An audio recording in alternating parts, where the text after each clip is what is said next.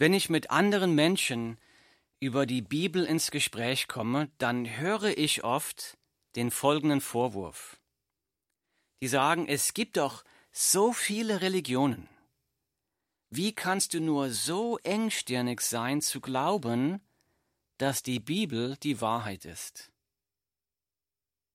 Das ist eine gute und nachvollziehbare Frage, zu der es eine gute Antwort gibt. Deshalb unser Thema heute, wie kann ich einhundertprozentige, absolute Gewissheit haben, dass der Jesus, der in der Bibel beschrieben wird, der einzige und richtige Weg zu Gott ist. Ich wiederhole die Frage nochmal für unser Thema heute. Wie kann ich absolute, einhundertprozentige Gewissheit haben, dass der Jesus, der in der Bibel beschrieben wird, der einzige und richtige Weg zu Gott ist. Nummer eins erfüllte Prophezeiungen des Alten Testaments. Alle Religionen behaupten, ihre Bücher seien von göttlich inspirierten Propheten geschrieben worden. Wie kann man herausfinden, ob jemand wirklich die Worte Gottes gehört und aufgeschrieben hat. Wie kann man testen, ob ein religiöses Buch von Menschen oder von Gott geschrieben wurde? Mit anderen Worten, wie kann man falsche von richtigen Propheten unterscheiden? Die Bibel gibt uns da ganz praktische Anleitungen. Ich lese aus dem fünften Buch Mose, Kapitel 18, Verse 20 bis 22 aus der Bibel. Ich lese.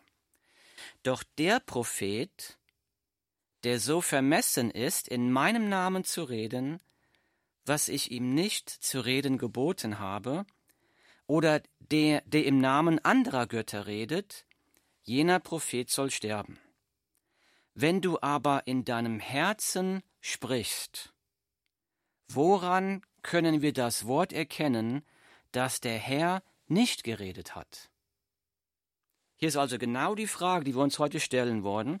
Woran können wir das Wort erkennen, dass der Herr nicht geredet hat? Ich lese weiter. Dann sollst du wissen, wenn der Prophet im Namen des Herrn redet und jenes Wort geschieht nicht und trifft nicht ein, so ist es ein Wort, das der Herr nicht geredet hat. Der Prophet hat aus Vermessenheit geredet, du sollst dich vor ihm nicht fürchten. Zitat Ende, 5. Mose Kapitel 18, Verse 20 bis 22. Die Bibel sagt hier, wenn ein Prophet im Namen Gottes spricht, aber seine Voraussagen treffen nicht ein, dann ist das ein falscher Prophet. Er hat nicht Gottes Wort gesprochen.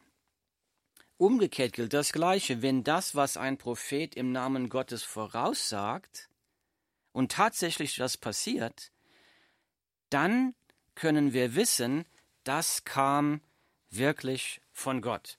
So mit diesem Hintergrund möchte ich in der Bibel lesen, wie der Apostel Paulus seinen Brief an die Römer anfängt. Ich lese aus der Bibel. Paulus, Knecht Jesu Christi, berufene Apostel, ausgesondert für das Evangelium Gottes, das er zuvor verheißen hat in heiligen Schriften durch seine Propheten, nämlich das Evangelium von seinem Sohn Römer Kapitel 1, Verse 1 bis 3. Paulus schreibt hier, das Evangelium, also die Frohbotschaft von Jesus Christus, hat Gott schon vorher, hunderte von Jahren vor Jesus vorausgesagt. Das Wort hier ist verheißen, das ist vorausgesagt. Wo hat Gott das vorher vorausgesagt? Paulus schreibt hier in den heiligen Schriften. Was waren die heiligen Schriften der Juden? Das Alte Testament. So wie hat Gott die frohe Botschaft von Jesus Christus schon vorher vorausgesagt, laut Paulus, durch seine Propheten, die von Gott inspiriert das Alte Testament aufgeschrieben haben. Und das Alte Testament ist tatsächlich voll von göttlichen Voraussagungen über einen kommenden Retter. Diese göttlichen Voraussagungen nennt man auch Prophezeiungen.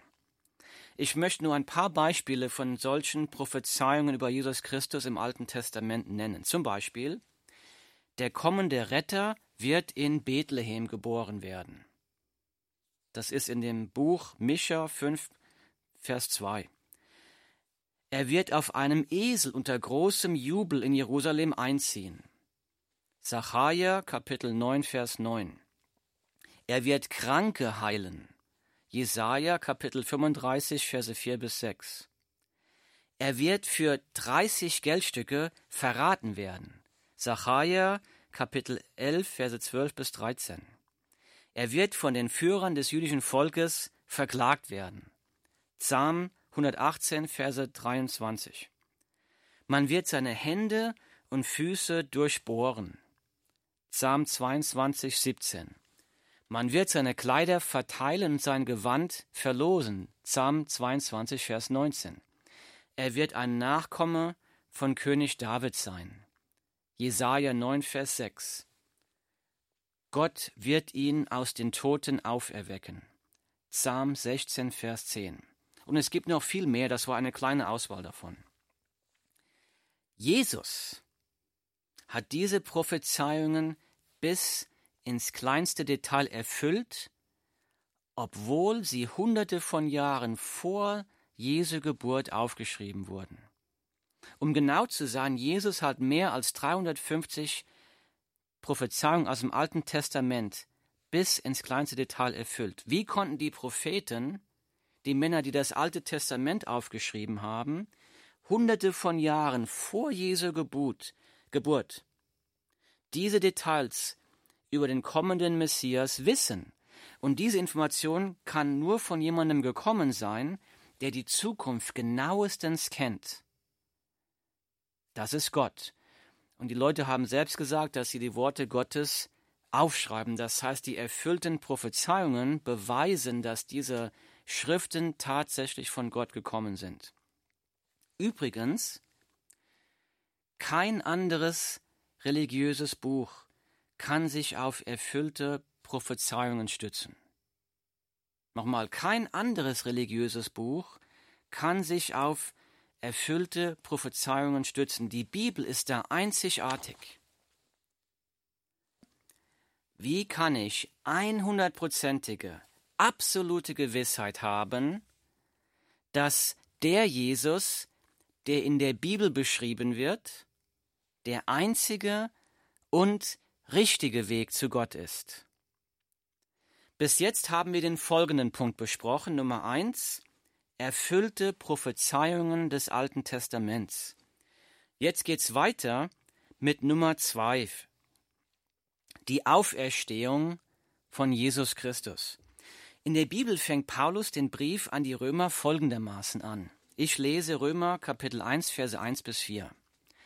Paulus, Knecht Jesu Christi, berufene Apostel, ausgesondert für das Evangelium Gottes, das er zuvor verheißen hat in heiligen Schriften durch seine Propheten, nämlich das Evangelium von seinem Sohn, der hervorgegangen ist aus dem Samen Davids nach dem Fleisch.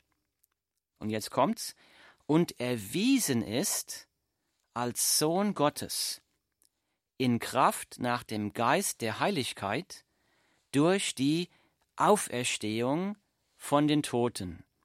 Jesus Christus, unseren Herrn. Römer 1, Verse 1 bis 4. Die Bibel sagt hier, die Auferstehung von Jesus Christus beweist, dass Jesus der Sohn Gottes ist. Jesus hat von sich selbst behauptet, der Sohn Gottes zu sein. Das können wir in den Evangelien lesen. Jesus hat seinen Tod und seine Auferstehung mehrmals vorher angekündigt. Jesus wurde gekreuzigt, er wurde er ist am Kreuz gestorben, er wurde begraben, aber Jesus ist am dritten Tag von den Toten auferstanden, Jesus lebt noch heute. Alle anderen Religionsgründer sind gestorben und liegen immer noch begraben in ihren Gräbern, heute noch. Außer Jesus. Sein Grab ist leer. Die Auferstehung von Jesus beweist, Jesus ist der Sohn Gottes. Er ist tatsächlich der, der er zu sein behauptet hat. Wir können den Worten von Jesus glauben. Das heißt, die Auferstehung beweist, dass wir Jesus glauben können, dass wir seinen Worten Glauben schenken dürfen. Und was sind seine Worte? In der Bibel spricht Jesus, ich bin der Weg und die Wahrheit und das Leben. Niemand kommt zum Vater, also zu Gott, niemand kommt zum Vater als nur durch mich. Johannes 14, Vers 6. Wie kann ich einhundertprozentige, absolute Gewissheit haben, dass der Jesus, der in der Bibel beschrieben wird, der einzige und der richtige Weg zu Gott ist? Nummer eins, erfüllte Prophezeiungen des Alten Testaments. Nummer zwei, die Auferstehung von Jesus Christus. Jetzt mag jemand zu Recht fragen, Timo, wie kannst du beweisen, dass Jesus tatsächlich von den Toten auferstanden ist? Vielleicht war die Auferstehung doch bloß ein großer Betrug. Das ist eine gute und eine nachvollziehbare Frage. Dazu möchte ich noch einmal den Text anschauen, den wir gerade im Römerbrief gelesen haben. Der fängt so an, Paulus, Knecht Jesu Christi, berufene Apostel, ausgesondert für das Evangelium Gottes. Also Paulus schreibt diesen Brief hier. Paulus hat den Brief an die Römer geschrieben. Paulus nennt sich hier einen Knecht, einen Diener Jesu Christi. Paulus sagt, dass Gott ihn zum Apostel, also zum Botschafter für die frohe Botschaft von Jesus berufen hat. Und Paulus hat gesagt hier, die Auferstehung von Jesus beweist, Jesus ist der Sohn Gottes. Paulus hat mindestens 13 Briefe in der Bibel geschrieben, im Neuen Testament. In einigen dieser Briefe bekennt Paulus, ich habe früher Christen mit großer Gewalt verfolgt. Das finden wir zum Beispiel im Brief an die Galater im Kapitel 1 oder im ersten Brief an Timotheus, Kapitel 1. Im Buch der Apostelgeschichte in der Bibel lesen wir vom siebten bis zum neunten Kapitel, wie Paulus eine große Verfolgung gegen die Christen angefangen hat. Er hatte damals noch den Namen Saulus. Saulus, also Paulus, hat Christen dann ins Gefängnis geworfen, brutal behandelt manche zum Tode verurteilt. Das war ungefähr zwei bis ein bis zwei Jahre nach der Auferstehung von Jesus Christus. Und warum dieses frühere Morden und Verfolgen von Christen? Weil Paulus zu dieser Zeit fest davon überzeugt war, dass Jesus ein falscher Prophet war. Weil Paulus zu dieser Zeit fest davon überzeugt war, dass die Auferstehung von Jesus ein Betrug war. Aber was ist passiert? Was ist passiert? Wie kann es sein, dass der größte und brutalste Verfolger von Christen auf einmal zum größten Botschafter des christlichen Glaubens geworden ist? Wie kann man sich das erklären?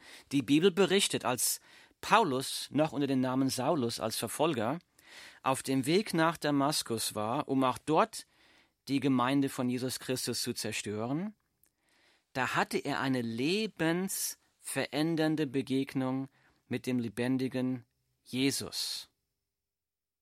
Das können wir in der Apostelgeschichte Kapitel 9 lesen. In dieser Begegnung mit dem auferstandenen Jesus wurde aus dem Christenverfolger Saulus der allergrößte Prediger, der größte Botschafter für Jesus Christus, Paulus. Wie kann man diese radikale, sofortige, vollständige Veränderung des Paulus erklären? Die einzige logische Antwort, er muss tatsächlich dem auferstandenen Jesus Christus begegnet sein. Für mich persönlich ist das einer der größten Beweise für die Auferstehung von Jesus Christus. Es gibt noch mehr, aber für mich, das finde ich den überzeugendsten Beweis für mich persönlich. Wie kann ich einhundertprozentige, absolute Gewissheit haben, dass der Jesus Christus, der in der Bibel beschrieben wird, der einzige und richtige Weg zu Gott ist. Bis jetzt haben wir die folgenden Punkte besprochen. Nummer eins, erfüllte Prophezeiungen des Alten Testaments. Nummer zwei, die Auferstehung von Jesus Christus. Jetzt geht es weiter mit Nummer drei, die grenzenlose Macht von Jesus, Menschen zu verändern. Wie wir gerade am Beispiel von Paulus gesehen haben, kann Jesus aus einem Mörder einen hingebenden, liebenden Menschen machen. Er kann aus dem Mörder Saulus das Gotteskind Paulus machen. Millionen von Menschen, die Jesus ihr Leben anvertraut haben, haben diese lebensverändernde Kraft in ihrem eigenen Leben zu spüren bekommen. Ich auch. Ich war den größten Teil meines eigenen Lebens Atheist. Das heißt, ich habe nicht an Gott geglaubt. Ich war in einer Sucht gefangen, meine Ehe war am Scheitern. Und dann hat mir jemand über die Kraft und die Liebe von Jesus Christus erzählt. Und da habe ich die lebensverändernde Entscheidung getroffen, umzukehren und diesem Jesus zu folgen. Jesus hat mich von meiner Sucht befreit. Jesus hat meine Tochter auf dem Sterbebett das Leben gerettet. Jesus hat meine Ehe gerettet. Jetzt lebe ich frei und habe einen inneren Frieden wie nie zuvor. Ich bin Jesus so dankbar für die Vergebung, für die Gnade, die Liebe, die ich von ihm erfahren durfte.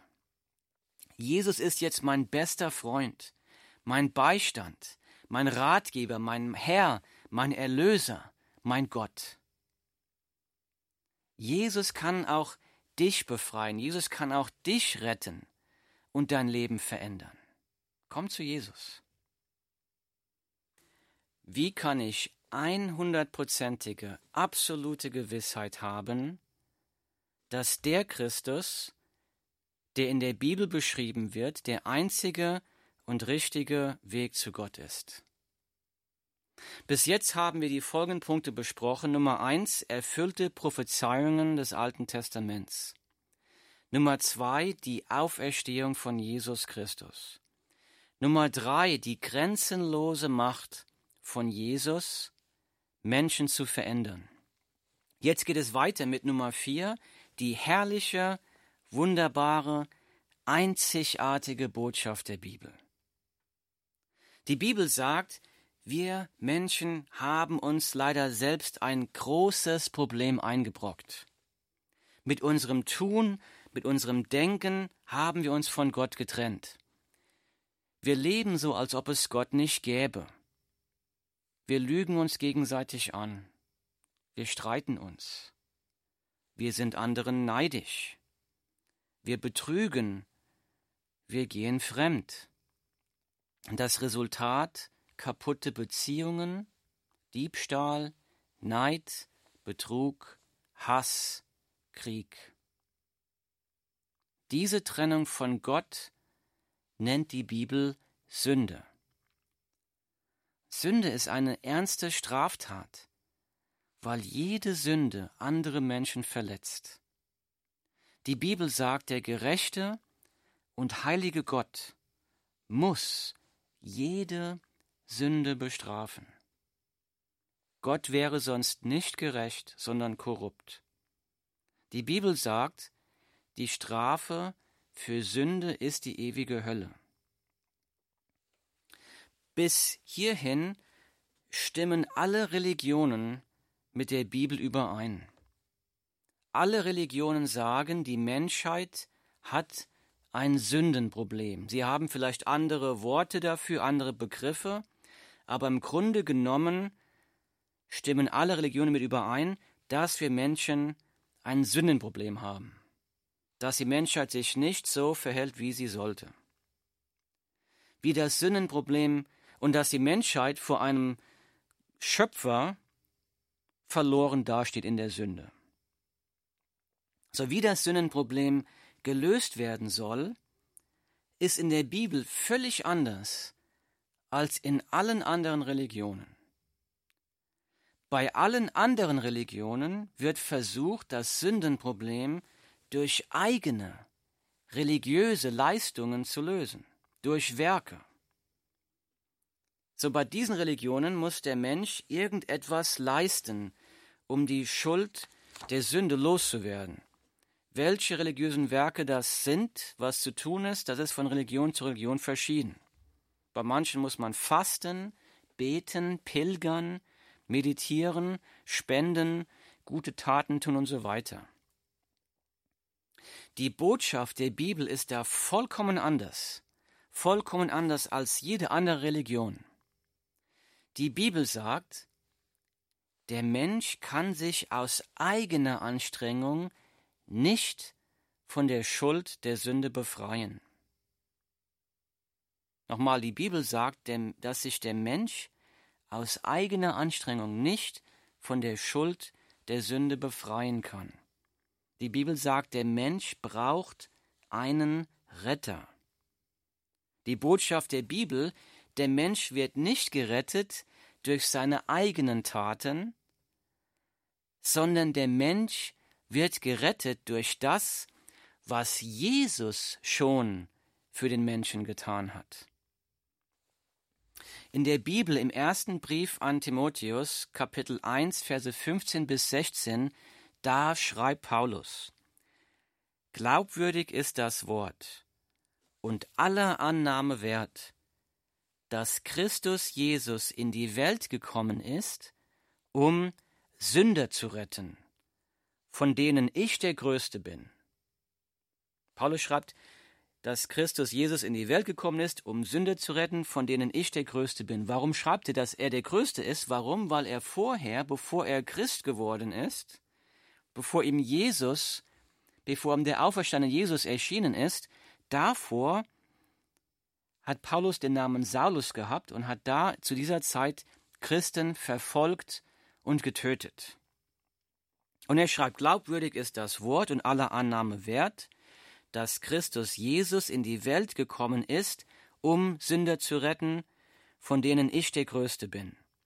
Aber darum ist mir Erbarmung widerfahren, damit an mir zuerst Jesus Christus alle Langmut erzeige, zum Vorbild für die, die künftig an ihn glauben würden, zum ewigen Leben. Zitat Ende, die Bibel 1 Timotheus 1, 15 und 16.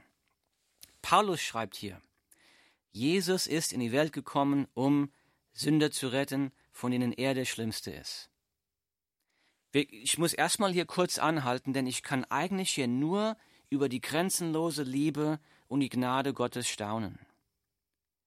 Wie unendlich barmherzig muss Jesus sein, dass er selbst einen Mörder wie Paulus retten kann, will und es auch getan hat. Wenn aber Jesus diesem schlimmen Sünder Vergebung schenkt und Paulus gerettet hat, wie viel mehr kann und will die Gnade von Jesus Christus auch dich retten? Und das ist, was Paulus hier schreibt. Er sagt, aber darum ist mir Erbarmung widerfahren, damit an mir zuerst Jesus Christus alle Langmut, Geduld erzeige, zum Vorbild für die, die künftig an ihn glauben würden zum ewigen Leben. Also Paulus schreibt ja, wenn Jesus so einem Sünder wie mir vergeben kann, wenn er mich retten kann, dann kann er es auch mit dir tun, dann kann er auch dich retten. Wie kann Jesus einen Sünder retten? Hier ist jetzt die erstaunliche, frohe Botschaft der Bibel. Obwohl Gott alle deine Sünden und Fehler kennt, liebt er dich trotzdem. Um dich von der Strafe für deine Sünden zu erretten, tat Gott etwas Undenkbares. Voller Liebe entschloss sich Gott selbst für deine Strafe zu bezahlen.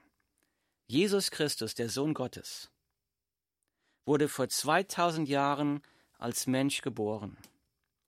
Er ging später freiwillig zu seinem Tod am Kreuz, um dort stellvertretend für deine Sünden zu sterben.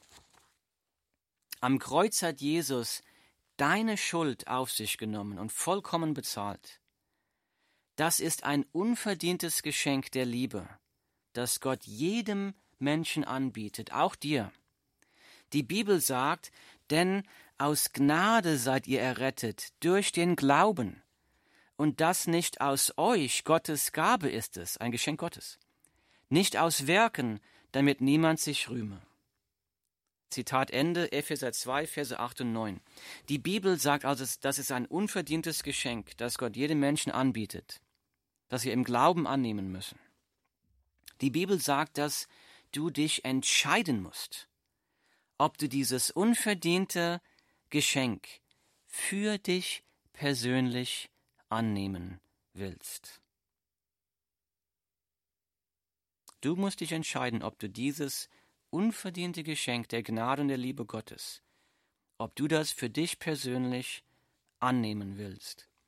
Gott bietet dir dieses Geschenk aus Liebe an, aus Gnade und Barmherzigkeit. Liebe. Liebe wird nicht erzwungen, Liebe muss freiwillig sein. Er will, dass du ihn freiwillig aus Liebe wählst. So wie kannst du dieses Geschenk annehmen? Du musst die lebensverändernde Entscheidung treffen, von deiner Sünde umzukehren. Du kannst es aus eigener Kraft nicht, aber du musst die Entscheidung treffen, ich will es tun mit Gottes Kraft. Also du musst die lebensverändernde Entscheidung treffen, von deiner Sünde umzukehren und dieses unverdiente Geschenk im Glauben an Jesus annehmen. Die Entscheidung zu treffen, Jesus als deinem persönlichen Herrn und Erlöser zu folgen. Und dann die herrliche Wahrheit, die die Bibel sagt, ist dann, dann hast du Frieden mit Gott, dann hast du Vergebung der Sünden und ewiges Leben. Jesus wird dir dann seine Kraft geben, dein Leben zu verändern, dich von der Sünde abzuwenden, ganz neu anzufangen, dein Leben aufzuräumen. Wie herrlich das Leben mit Jesus ist. Jesus als seinen besten Freund haben. Jesus, der gute Hirte, der seine Schafe durchs Leben leitet und begleitet. Jesus, der Ratgeber, Herr, Erlöser und Gott, der Kraft, Trost und Hoffnung schenkt, auch wenn die Stürme des Lebens um dich herum toben. Wie herrlich ist es, die Liebe, die Kraft, die Freude und den inneren Frieden von Jesus Christus im eigenen Leben täglich zu erfahren. Wie herrlich ist das Leben mit Jesus, ein sinnerfülltes Leben, der mich füllt mit einem Sinn und Zweck, ihm zu dienen, ihn zu kennen, ihn zu verherrlichen, ihn bekannt zu machen. Das ist die herrliche, wunderbare, einzigartige Botschaft der Bibel. Jeder Sünder ist eingeladen, auch du. Jeder Sünder findet Gnade, Barmherzigkeit, Vergebung und Liebe bei Jesus Christus. Jeder Sünder kann in der Kraft von Jesus Christus ein neues Leben anfangen. Das ist die einzigartige, wunderbare, frohe Botschaft der Bibel. Jesus ruft auch dich. Kehre um und komm zu Jesus. Vertraue ihm dein Leben an. Lass dich von der Liebe von Jesus Christus durchs Leben leiten und führen. Folge ihm nach. wie kann ich einhundertprozentige, absolute Gewissheit haben, dass der Jesus, der in der Bibel beschrieben wird, der einzige und richtige Weg zu Gott ist. Wir haben die folgenden Punkte besprochen, die uns absolute Gewissheit geben können. Nummer eins, erfüllte Prophezeiungen des Alten Testaments. Nummer zwei, die Auferstehung von Jesus Christus. Nummer drei, die grenzenlose Macht von Jesus, Menschen zu verändern. Nummer vier, die herrliche, wunderbare, einzigartige Botschaft der Bibel. Gott hat dir jetzt mit greifbaren Fakten gezeigt, dass Jesus Christus der einzige und richtige Weg zu Gott ist. Jesus spricht, Kommt her zu mir alle, die ihr mühselig und beladen seid, so will ich euch erquicken. Nehmt auf, nehmt auf euch mein Joch und lernt von mir, denn ich bin sanftmütig und von Herzen demütig. So werdet ihr Ruhe finden für eure Seelen. Die Bibel Matthäus 11, 28 bis 29 wenn du noch nicht die lebensverändernde Entscheidung getroffen hast, von deiner Sünde umzukehren und Jesus als deinem persönlichen Herrn und Erlöser zu folgen. Dann flehe ich dich an, tue das jetzt, hier und heute. Morgen ist es vielleicht schon für dich zu spät. Morgen ist nicht garantiert. Vielleicht bist du schon dein Leben lang ein Mitglied einer Kirche. Aber wenn du diese lebensverändernde Entscheidung noch nicht getroffen hast, dann hast du noch keinen Frieden mit Gott. Vielleicht arbeitest du sogar in einer Kirche. Vielleicht bist du sogar ein Pastor. Aber wenn du diese lebensverändernde Entscheidung noch nicht getroffen hast, dann hast du noch keinen Frieden mit Gott. Jesus sagt in der Bibel, im Johannesevangelium, Kapitel 3, Vers 3, wenn jemand nicht von neuem geboren wird, so kann er das Reich Gottes nicht sehen. Jesus sagt hier, Kirchenmitgliedschaft, religiöse Leistungen können uns nicht in das Reich Gottes bringen. Jesus sagt, wenn jemand nicht von neuem geboren wird, so kann er das Reich Gottes nicht sehen. Das ist diese lebensveränderte Entscheidung der Umkehr. Und die Entscheidung zu treffen, ich will mein Leben auf Jesus bauen, ich will ihm nachfolgen, koste es was wolle. Kehre um und komm zu Jesus. Vertraue ihm dein Leben an. Lass dich von der Liebe von Jesus Christus durch dein Leben leiten und begleiten. Folge ihm nach. Die Bibel verspricht uns, wenn du mit deinem Mund Jesus als deinen Herrn bekennst und in deinem Herzen glaubst, dass Gott ihn aus den Toten auferweckt hat, so wirst du gerettet. Römer 10, Vers 9. Himmlischer Vater, Herr, wir danken dir für die frohe Botschaft von Jesus Christus. Herr, wir danken dir, dass Jesus Christus in die Welt gekommen ist, um Menschen zu retten, um Sünder zu retten. Danke, dass er am Kreuz gestorben ist für unsere Sünden. Und Herr, ich bitte dich, dass du jetzt durch den Heiligen Geist wirkst und Menschen, die zuhören, zu Jesus Christus siehst, dass du sie erweckst, dass sie geistig lebendig werden zum lebendigen Glauben kommen, umkehren und Jesus Christus als ihrem Herrn und Erlöser nachfolgen werden. Herr, segne die Zuhörer. Segne sie, Herr, und verherrliche dich durch ihr Leben. Wir danken dir im Namen von Jesus Christus. Amen.